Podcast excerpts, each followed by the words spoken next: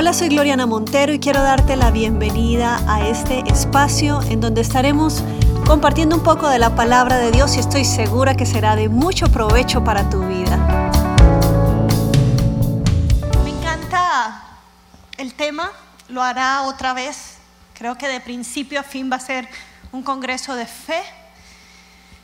Y cuando estaba viendo el video, mi esposo me dijo, deberías compartirle a las mujeres lo de las etapas en la vida de la mujer. Y, era lo que estaba pensando. Y, quiero compartirte como mujer lo que la psicología y lo que los estudios eh, de la raza humana, del ser humano, nos están tratando de definir cómo es la vida de una mujer y es excelente ubicarlo con las estaciones en la naturaleza.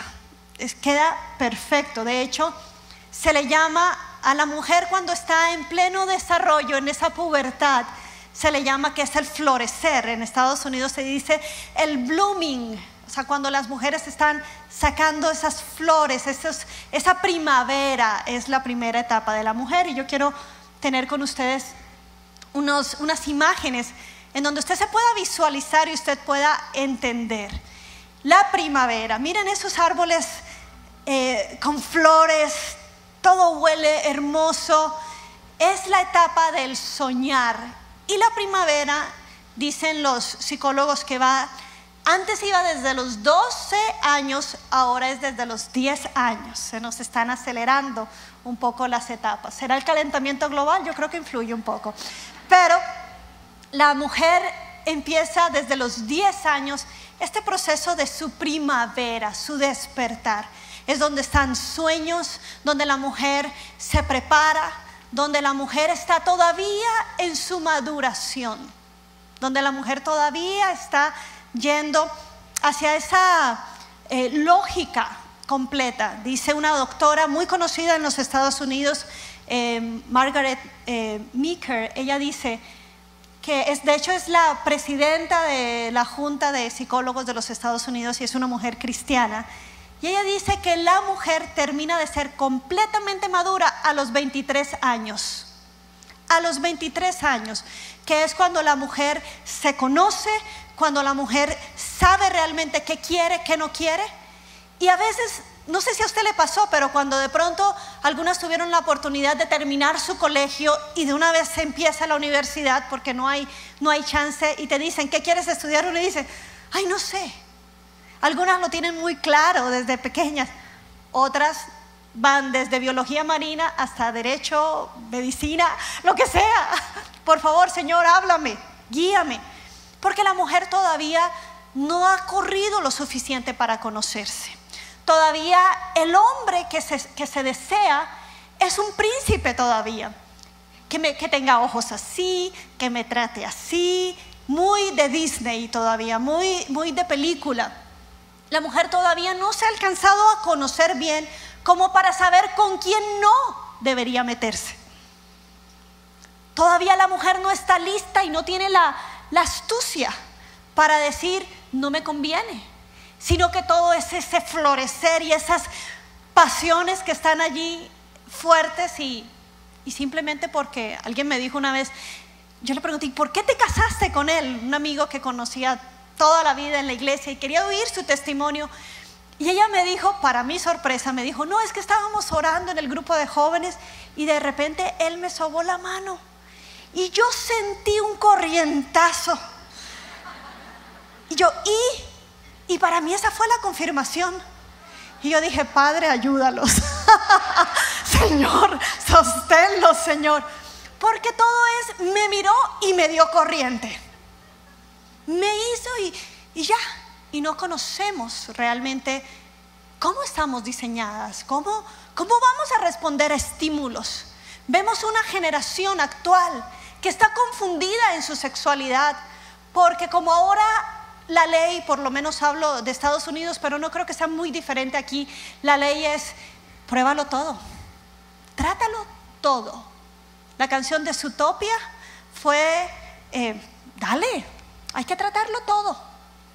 Y aunque te parece que fuera un mensaje de valentía, tiene un sentido en donde en su utopia se puede hacer todo lo que quieres hacer, sin problemas, sin consecuencias.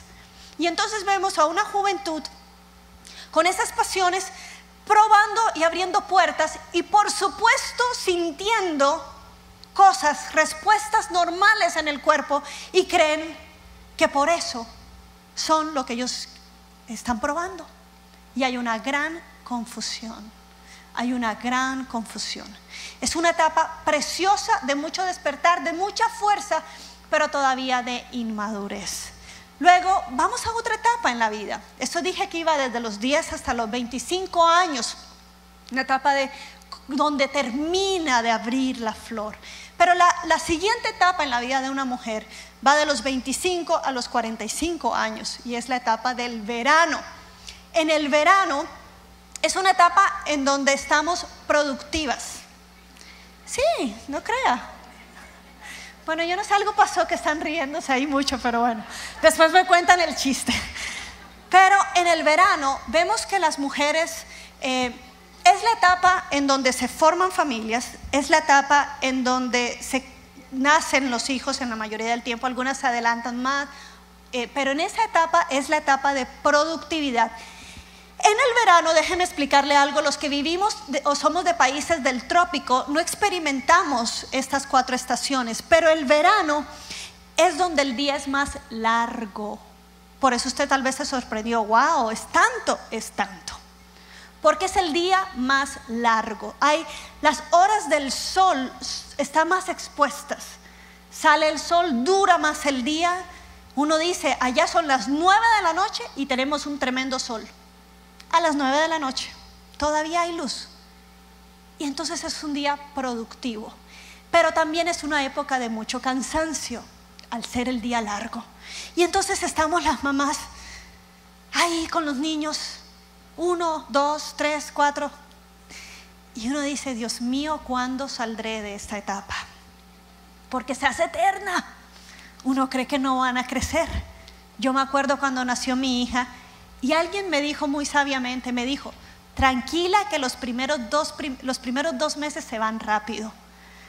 Y yo me quedé así como, ¿por qué me dijo los primeros dos meses? Cuando yo estoy ahí, que estoy amamantando porque mi hija no aceptó el biberón para nada, le daba asco el, el, el chupo. Y yo estoy ahí lactando, tres de la mañana, y es que se despiertan cada dos horas. El problema es que uno duerme media porque ellos toman, se despiertan, duran 15 minutos de un lado, 15 minutos del otro, 20 minutos ahí hasta que bota el bendito gas que uno dice que lo saque ya. y entonces uno viene, ya va una hora, entonces uno viene y la cuesta y uno rapidito a dormir cuando, ah, claro, a la hora, porque ya van a ser dos horas, vuelve y se despierta y uno dice, Dios mío, que alguien me ayude. Y recuerdo una, una amiga que decía, es una etapa tan fuerte en la vida de la mujer cuando experimentas tanto cansancio, tanta fuerza, que tú dices, ¿será que esto no va a acabar? ¿Será que esto no va a acabar? Y entonces empezamos a irritarnos con las bendiciones que Dios nos ha dado. El marido por tanto tiempo que oraste en la primavera, resulta que en el verano lo quieres mandar a pasear y los hijos, que tanto oramos por los hijos y soñamos cuando seamos madres, decimos, Dios Santo, dame la paciencia, dame la estrategia, porque aquí ni la más santa se salva. ¿Cierto? Una amiga pastora decía que cuando estaba ella así con todo y el desorden en la casa, el esposo que me diste tirando los calzoncillos, así ella decía, ay, con el bebé. Y dice que hace que ¡Qué mala! Porque estamos tan terribles que, deseamos desaparecer más bien nosotras. El cansancio del verano.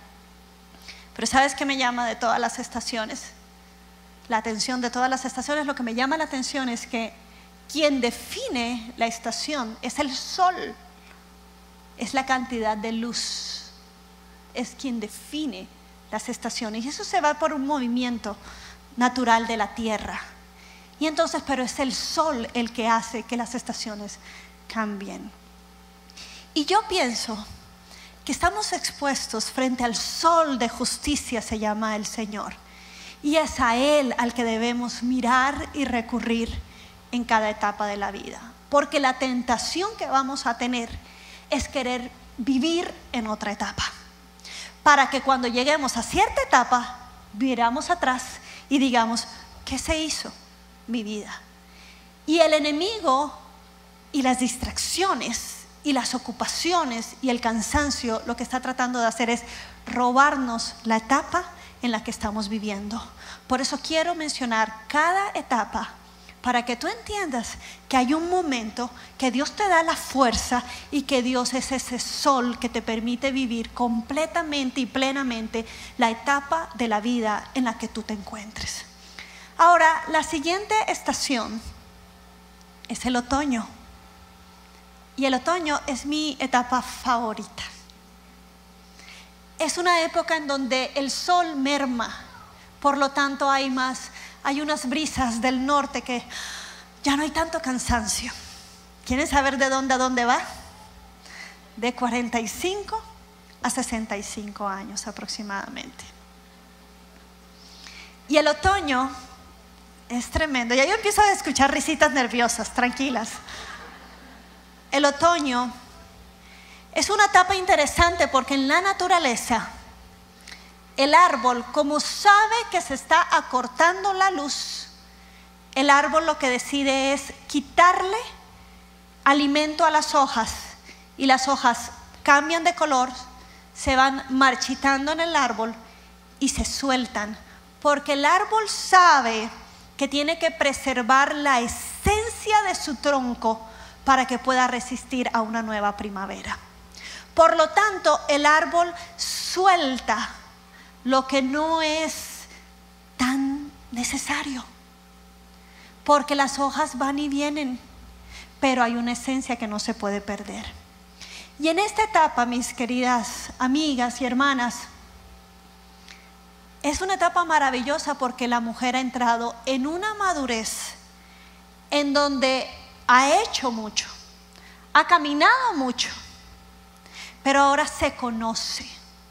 Y tal vez sabes, miras con madurez el futuro, aprendiendo de tu pasado, y entonces tomas decisiones en donde vas a tener que de alguna manera podarte a ti misma y decir, yo no sigo cargando con estas maletas, yo voy a tener que guardar mi esencia. Y es la época en donde yo digo que la mujer se reinventa.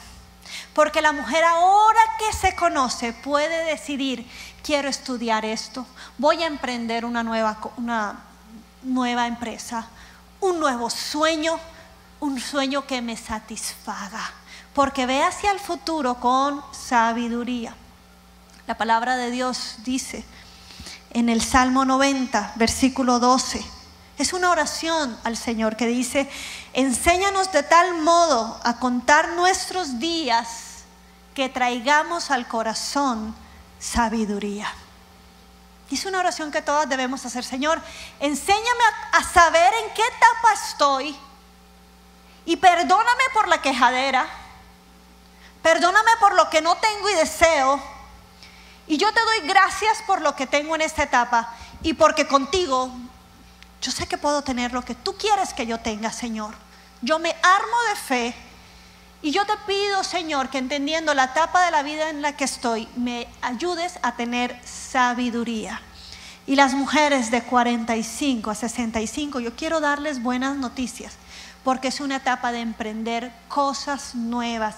Es una etapa también en donde se llama el nido vacío cuando has construido tu familia, pero tus hijos se casan, tus hijos te vas. Tienes que reinventarte en tu relación. Tienes que volver a, traer vitalidad a tu relación con tu pareja. Y tienes que saber a vivir de otra forma. El nido vacío. Prepararte para eso. Recuerdo que cuando a mi mamá se le dio el nido vacío, y no necesariamente porque todos nos habíamos casado, sino eh, Dios me movió a Costa Rica, eh, mi hermano, ah, creo que tres meses después, el que quedaba soltero, el menor, se mudó a Estados Unidos, el mayor ya se había casado y de repente se veía en una casa grande, con muchos cuartos y sola. Y ella dijo, no, no, no, yo aquí no puedo estar. Se mudó a un apartamento, alquiló su casa, renovó su armario, se puso una meta personal de bajar de peso, se metió en el gimnasio, eh, se cortó el cabello, se lo empezó a pintar, se renovó la mujer. Y no solamente físicamente, dijo, ¿y ahora con el tiempo que tengo, qué voy a hacer? Y dijo, mi pasión siempre ha sido el Señor. Y empezó a estudiar teología, luego sacó una maestría, ahora es la decana de una universidad de teología y está realizada. Dice, esta es la etapa más feliz de mi vida, me dice. Nunca pensé que iba a vivir estos años con esta placidez, con este gozo en mi corazón.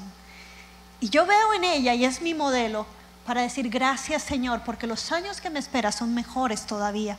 No mires el futuro con desesperanza, porque el sol que marca tu estación sigue vigente, nadie lo mueve, no se apaga y está allí todos los días para ti.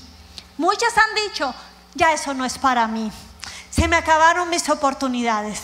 Déjame decirte que mientras respires, el Señor sigue haciendo su obra y está necesitando mujeres que dejen de mirar el pasado y lo que no tienen para mirarlo a Él y decirle, ¿Qué tienes para mí, Señor? Dáselo fuerte al Señor. Sí, Señor, yo recibo esa palabra para mí. Gracias, Señor. Gracias, Señor, por tus sueños.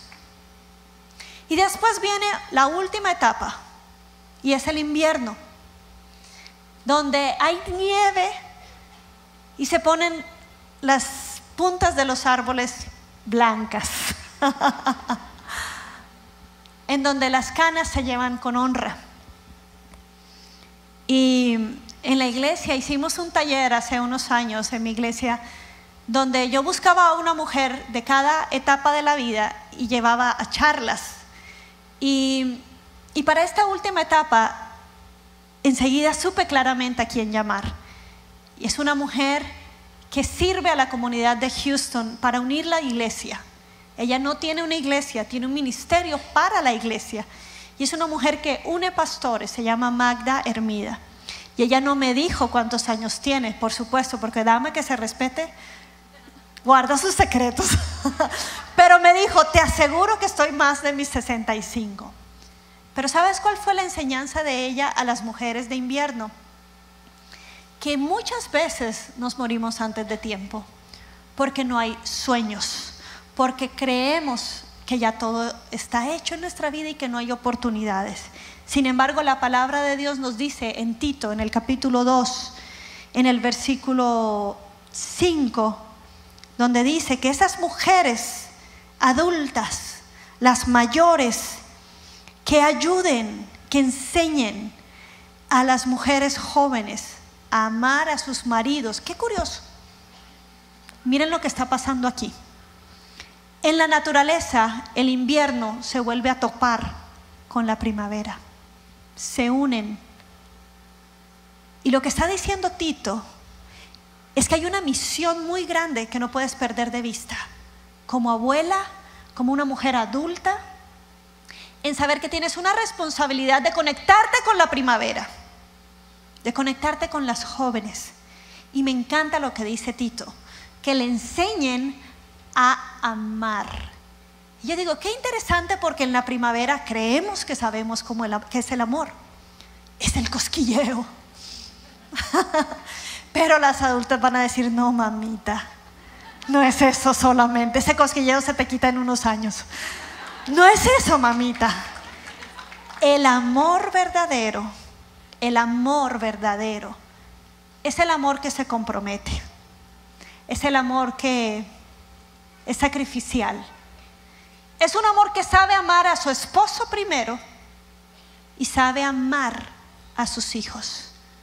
Yo agradezco las palabras sabias de mi madre que me dicen, pilas, en buen colombiano, pilas, pues, pilas, ya yo sé que es que estoy haciendo algo mal y que, ¿yo qué? Este mesón, me dice, tiene que estar impecable.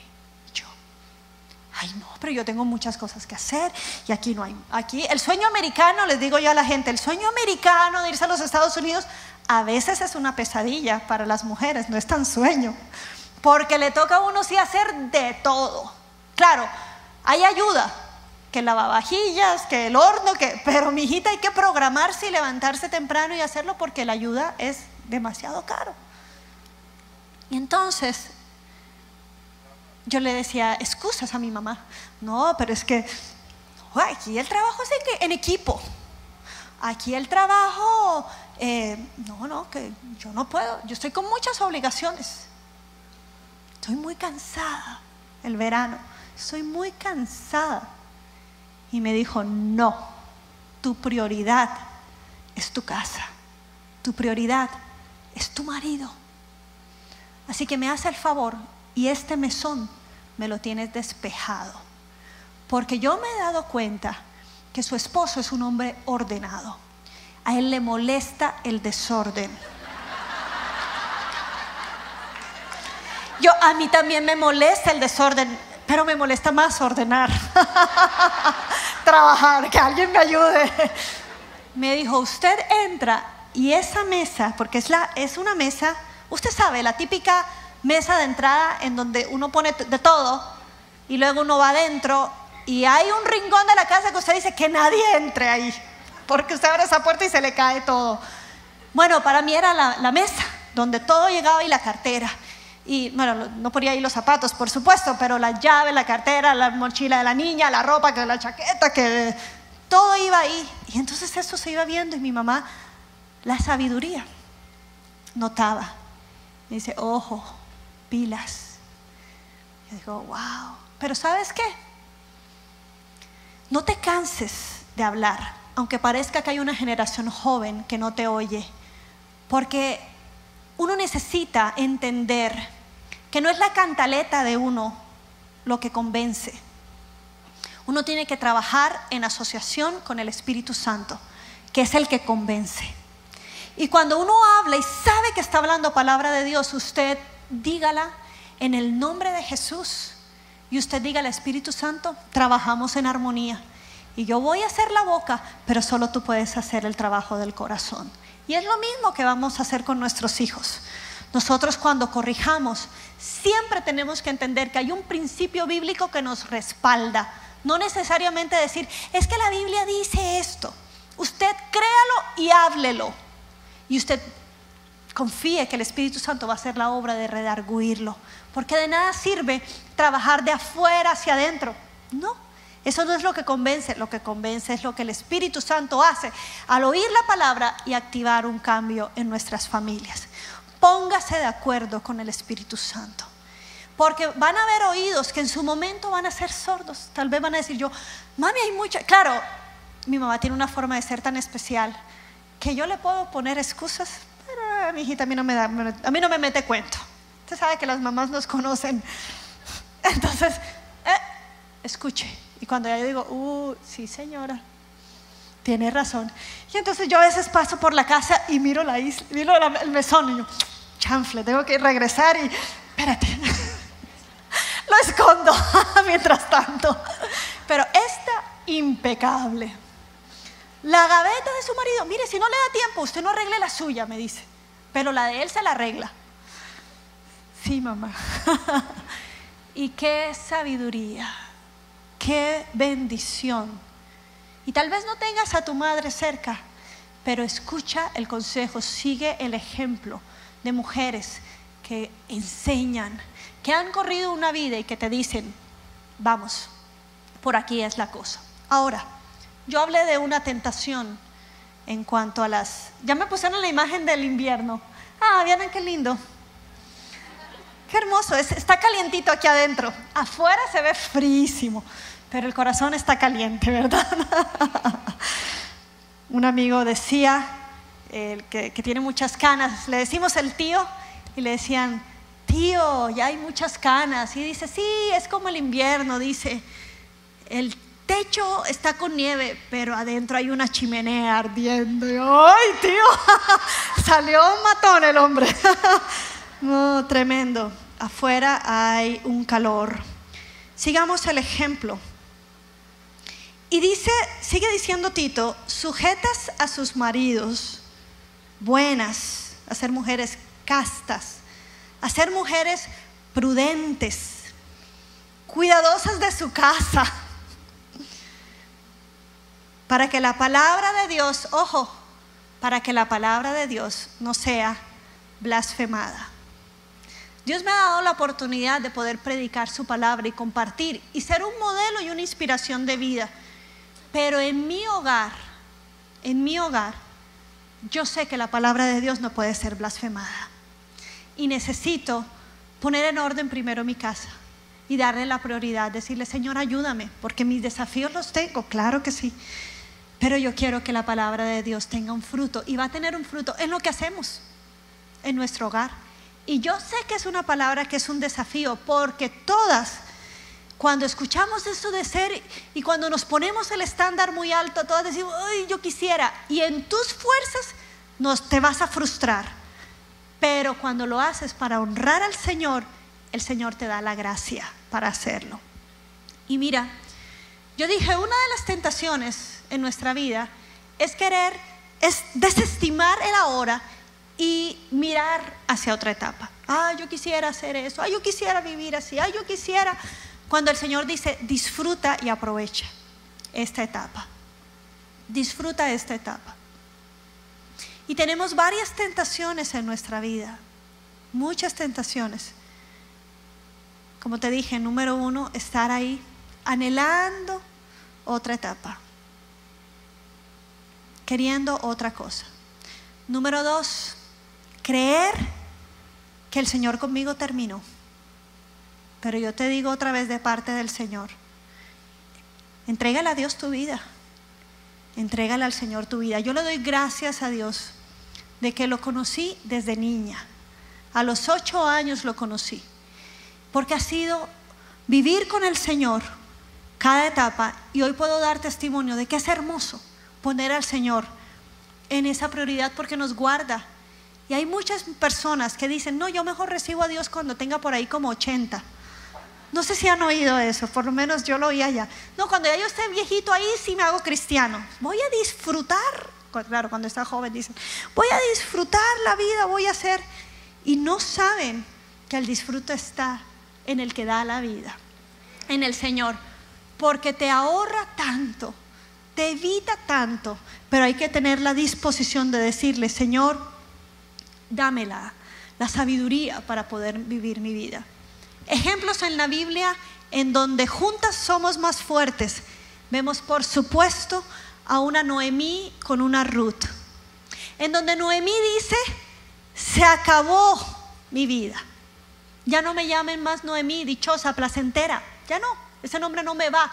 Dios, es más, ella dijo, la mano de Dios estuvo contra mí. Vengo viuda y vengo sin hijos. Y venía con una nuera, vengo sola. Y la mujer dice, bueno, mucho gusto, sola. Ruth. Dios, la mano de Dios está contra mí. No había esperanza. Pero hubo una joven que tal vez estaba en su verano, seguramente, ya había estado casada. Y esta mujer trabajadora, esta mujer le dio vida a, una Noemí. Y no solamente la bendijo, sino que también le dio un nieto, que fue el gozo de los últimos años de Noemí, dice así la palabra. Fue el deleite de Noemí y Noemí volvió a tener dicha.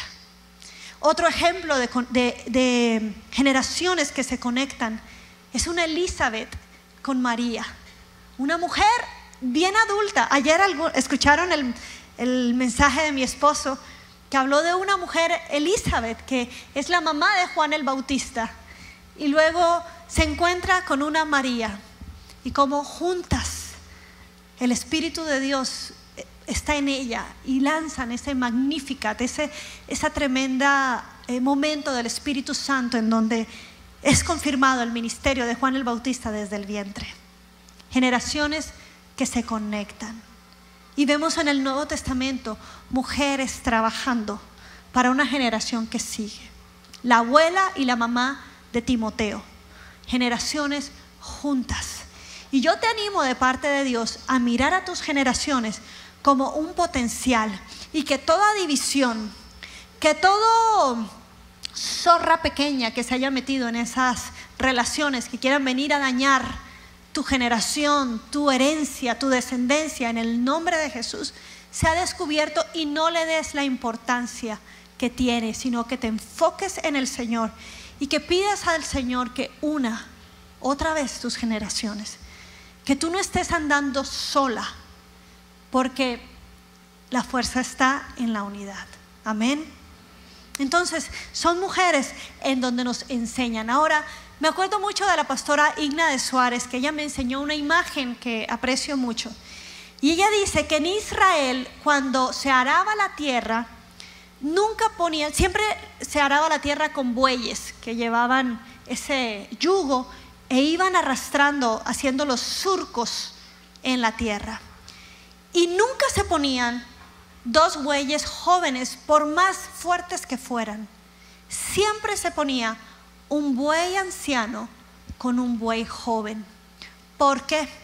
Porque el buey más grande estaba entrenado a seguir derecho, pero el buey joven tenía la fuerza para jalar también y cuando el joven quería descarriarse, el anciano es aquí. Y el joven es aquí. Y juntos, en yunta, con ese yugo, podían hacer su trabajo. Necesitamos la sabiduría y a veces las jóvenes queremos ir solitas. Mi hija tiene siete años, pero desde los cuatro años me está diciendo, yo solita, mamá, yo solita. Yo solita hago las cosas. Mi hijita está muy chiquita para yo solita todavía, no señora. Pero hay una generación joven que dice, no, yo solita, yo lo puedo. Pero ahí tiene que estar una generación adulta que recibe y dice, aunque te equivoques, aunque hayas hecho mal, es por aquí, es por aquí, es por aquí. No te canses de orar, no te canses de seguirle pidiendo al Señor. Nunca des por perdido esa generación, porque el Señor está obrando y en su tiempo perfecto ese fruto será recogido. Amén ese fruto será recogido. Yo sé que viene, ¿cómo estoy de tiempo, pastora? No sé, cómo viene ahorita otra plenaria, ¿verdad? Gracias. Entonces, siempre tenemos que estar conectadas con las otras generaciones. Los tiempos de Dios en nuestra vida. Tal vez usted diga, bueno, muy lindo lo de las estaciones, pero yo quiero decirte que el Señor es un Dios de tiempos. Y tú puedes haber creído, y esta es la tercera tentación, tú puedes haber, haber creído, ya perdí mi tiempo. Ay, hermana, muy lindo, pero ya yo estoy llegando al invierno. ¿Qué hago ahora con todo ese pasado? Qué lástima que yo si hubiera conocido, si yo hubiera aprendido sabiduría más joven, pero tal vez tu historia no es así. Tal vez estás en una etapa adulta y no sabes. Ahorita que ya se perdió mucho. Yo quiero hablarte de una verdad del Señor. Y es la verdad de entender de que Dios redime nuestros tiempos. Lo que a veces nosotros consideramos como perdidos, cuando tú sometes tu vida a Dios, la palabra de Dios nos dice, nada es imposible para Dios. Por lo tanto, Dios es un Dios de redención. ¿Qué quiere decir redención? Redención es que tú tal vez en tus fuerzas podías haber logrado cosas en unos cinco años, pero Dios que redime, da las cosas en un abrir y cerrar los ojos. Porque cuando el favor de Dios está con nosotros, el favor de Dios nos lleva de lugares de anonimato, como un José que pasó años, tal vez unos 12 años pasó en una cárcel, pero en el tiempo, en el año del favor de Dios, pasó de preso a gobernador. Pero en esos tiempos de aprendizaje, el Señor estaba formando a un José. Y yo quiero decirte de parte de Dios que por eso te digo siempre, mira con esperanza al futuro, porque cuando Dios decide dar ese favor y esa gracia, el Señor te ayuda y el Señor redime. A veces estamos distraídos y estamos en etapas en donde nos dejamos, ay, con tanta tarea o con tanta cosa, y estamos perdiendo nuestros días. Yo le digo, Señor, ¿en qué se me fue el día? Señor, hice tanto, pero al final no hice nada valioso para mí, no hice lo que yo quería. Y el Señor me ha estado eh, no retando, sino como digamos, retando en mi espíritu, en donde me dice, dame lo primero a mí. Así como tú me das de tu diezmo, dame tu tiempo, que es tu recurso. Dámelo a mí primero y yo redimo tu día. Y yo he estado experimentando este principio de redención diario, en donde yo digo, Señor, yo quiero mi tiempo contigo.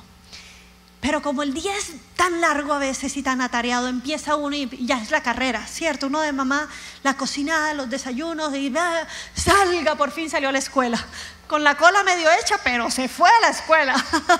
y entonces yo digo, empecé a notar que después de la escuela y venía luego esto y luego venía esto y la agenda llena y mi tiempo con Dios era al final, ay Señor, gracias por este día en el nombre. Y no me acuerdo si dije amén porque me quedé dormida. ¿No le ha pasado que hay oraciones que usted sabe dónde empiezan, pero no se acuerda cómo terminaron? Porque terminó dormida. Nos pasa. Y yo le dije, Señor, estoy viendo que me están robando lo mejor del día y es mi tiempo contigo. Entonces me compré un cuadernito en donde se llama eh, como registra tus hábitos. ¿Qué hábitos buenos? Y te va mes por mes. Entonces Danilo lo vio y le dio risa. Me dijo, ay, Gloriana, tú y tus cuadernos. Y yo, bueno, no importa. Y, empecé, está todo en blanco, nada más muestra los días. Le puse el, mes y coloco mi primer buen hábito. Lo voy a establecer. Mi primer tiempo es con Dios, mi tiempo con Dios. Empecemos con 15 minutos, lo que me da el día, que si no voy a tener que madrugar más. Tú lo sabes, Señor. 15 minutos. Ese no es el tiempo de estudio, no, ese es mi tiempo de yo con yo y con Dios, así. Entonces, el primer hábito, mi tiempo con Dios. Segundo hábito, no les voy a contar todos los hábitos, pero bueno, fue uno. Hacer ejercicio. Tengo que cuidarme, tengo que hacer algo para mí. Tres, vestirme bonita. ¿Por qué? Porque cuando trabajamos desde la casa, la tentación es o se queda en pijamas o se pone la ropa deportiva y se queda el bendito día con la ropa deportiva. Y se va el esposo y regresa y usted tiene la misma ropa con, lo que, con la ropa que lo despidió, si es que usted no va a trabajar. Entonces, eso es una... Digo, vestirme porque yo necesito, termino del ejercicio, llego a la ducha y me visto. Mi esposo me lo ha dicho, amor, no se maquille solo cuando va a salir a la iglesia. Yo, ok. yo, pero yo soy linda al natural. Por lo menos eso me decía un pretendiente antes que él y me decía, es que usted es linda así con el pelo natural. Claro, me estaba conquistando. Eres linda sin maquillaje. Eres linda con el pelo natural. Y me decía mi esposo, sí, pero eres más linda cuando te...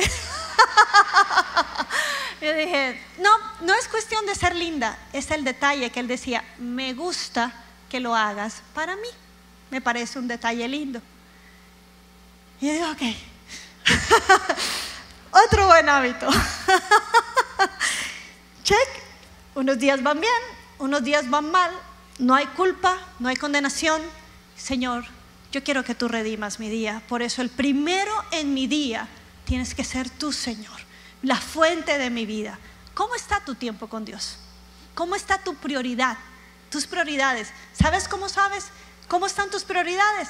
¿A qué le dedicas más tiempo? ¿A qué le dedicas más tiempo? ¿O con qué pasión haces las cosas?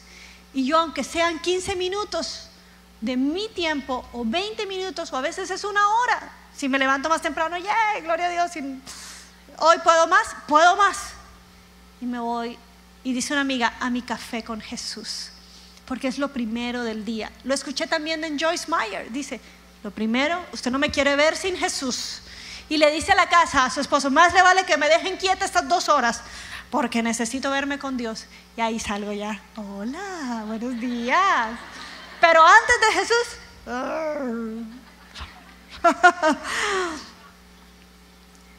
Así que tu tiempo con Dios es la prioridad.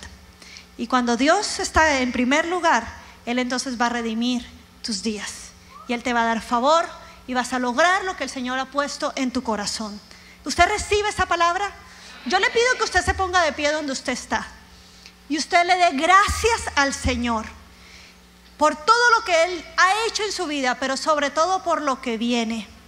Dígale, Señor, dígalo conmigo, Señor, hoy creo que lo que está delante es mejor, porque tú tienes buenos planes para mi vida. Yo oro y yo creo que yo cosecharé buen fruto en el nombre de Jesús. Ahora déjame orar por ti. Señor, yo bendigo a cada mujer. Allí donde estás, con desafíos en tu vida, que el Señor sea suficiente para ti. Que el Señor te dé todo cuanto tú necesites. Que el Señor ponga las herramientas, que el Señor ponga la fuerza, pero sobre todo que el Señor ponga la sabiduría para tu vida. Señor, yo oro por toda aquella que esté cansada y cargada. ¿Habrá aquí alguna mujer que diga, estoy cansada, estoy que tiro la toalla? Y si es así, quiero que levantes tu mano. Quiero que las que estén alrededor, no te dé pena, las que estén alrededor, oren por ti. Y sean soportes sobre cada una de ellas. Yo oro en el nombre de Jesús. Toda carga, todo peso sobre tu vida, sea en el nombre de Jesús soltándose. Suéltala delante del altar de Dios. Este es el lugar donde debemos soltar las cargas, la ansiedad sobre tu vida. ¿Hay alguien que esté batallando con la ansiedad en medio del cansancio? En el nombre de Jesús recibe paz de Dios. En el nombre de Jesús recibe la ayuda del Señor. Veo muchas manos solas y yo te pido que si tú eres una mujer de Dios, estés cerca de esas manos que están levantadas. El Señor te bendiga, el Señor te sostenga, el Señor te da fuerzas nuevas. Dice, tu, dice su palabra en Isaías, yo soy el Dios de Jacob, el Dios que te sostiene, el Dios que da fuerzas al cansado y fortaleza. Renueva tus fuerzas. Donde hay rodillas cansadas, donde hay falta de esperanza. Habrá alguna mujer que diga, no tengo esperanza, necesito que Dios me dé esperanza en mi corazón siento que no tengo sueños, si ese es tu caso, mueve tus manos. Yo quiero ver tu mano. Y en el nombre de Jesús, yo oro por los sueños de Dios en tu vida. Yo oro que no sean más tu propia visión, sino que tus anhelos se conecten con el corazón de Dios. Yo oro conforme el Salmo 37 que dice que cuando te deleitas en el Señor, el Señor concede los deseos de tu corazón, pero es porque alinea tus sueños con los sueños de Dios. Yo oro en el nombre de Jesús que no entres en negocios que van a traer ruina, que van a ocupar tu tiempo, que el Señor te libere de toda distracción y en el nombre de Jesús ponle un alto a todo lo que esté robándote tu energía y tu tiempo. Oro por sabiduría, Señor, como dice el Salmo 90. Yo le digo, Señor, clamo por sabiduría para entender mis tiempos. Oro, Señor, que traigas una madurez espiritual en la vida de mis hermanas, en el nombre de Jesús. Y que tú, Señor, las enfoques yo oro por un nuevo tiempo en la presencia de Dios. ¿Alguien quiere recibir eso? Levanta tu mano. Señor, yo oro por nuevos tiempos en tu presencia a solas, donde encuentras provisión, donde encuentras dirección, donde encuentras paz, en donde sueltas tus cargas del Señor. En el nombre de Jesús hay tiempos de refrescamiento para tu vida, tiempos en donde tú con el Espíritu de Dios y el Señor revela el corazón del Padre, el corazón de Jesucristo es revelado. Que vivas la vida plena y abundante que el Señor ha prometido. Jesucristo dijo, esta es la vida eterna, que te conozcan a ti, Señor, y que me conozcan a mí. Así que en el nombre de Jesús oro que tus ojos espirituales sean abiertos, que tienes hambre y sed por la presencia de Dios y que esa hambre y esa sed sea saciada tan pronto te encuentras con tu Señor.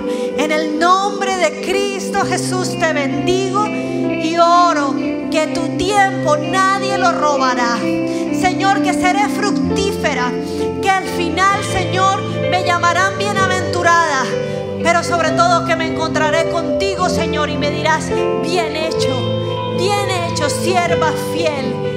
Entra ahora al descanso de tu Señor. Gracias, Señor, porque me interesa tu mirada, me interesan tus ojos, Señor. Padre, yo te pido que pueda descansar, que todo lo que está en caos a mi alrededor, tú, Señor, seas poniendo tu orden pero yo estoy parada sobre la roca que es Cristo. Es una roca inconmovible. Es una roca, Señor, que a pesar de la tormenta no tengo temor porque tú me sostienes. Alguien se para hoy sobre esa roca y dice, yo me paro sobre la roca que es Cristo. En el nombre de Jesús.